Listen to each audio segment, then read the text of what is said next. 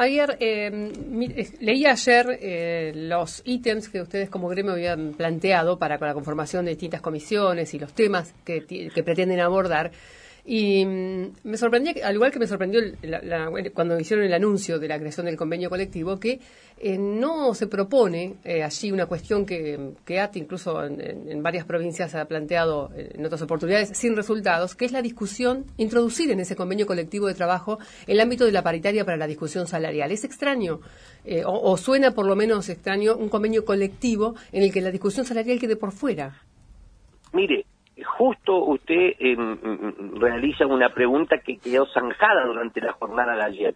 Si algo quedó claro ayer y mm, tal vez no quedó reflejado en el acta, es que mm, la función pública seguirá mm, abocada al debate salarial hasta tanto esté finalizado y concluido el convenio colectivo de trabajo. Muy bien refiere usted que eh, de poco valdría construir, elaborar, llevar adelante esa, esta esforzada tarea de tener un convenio colectivo de trabajo que rija cuáles van a ser los derechos y obligaciones de las partes si el mismo no nos permite abordar la discusión de un tema central para las trabajadoras y los trabajadores recurrentes, como son los aumentos salariales, las actualizaciones permanentes de los saberes de los trabajadores. Así que mm, la pregunta es mm, oportuna porque ayer llevó mm, gran parte del encuentro, por supuesto,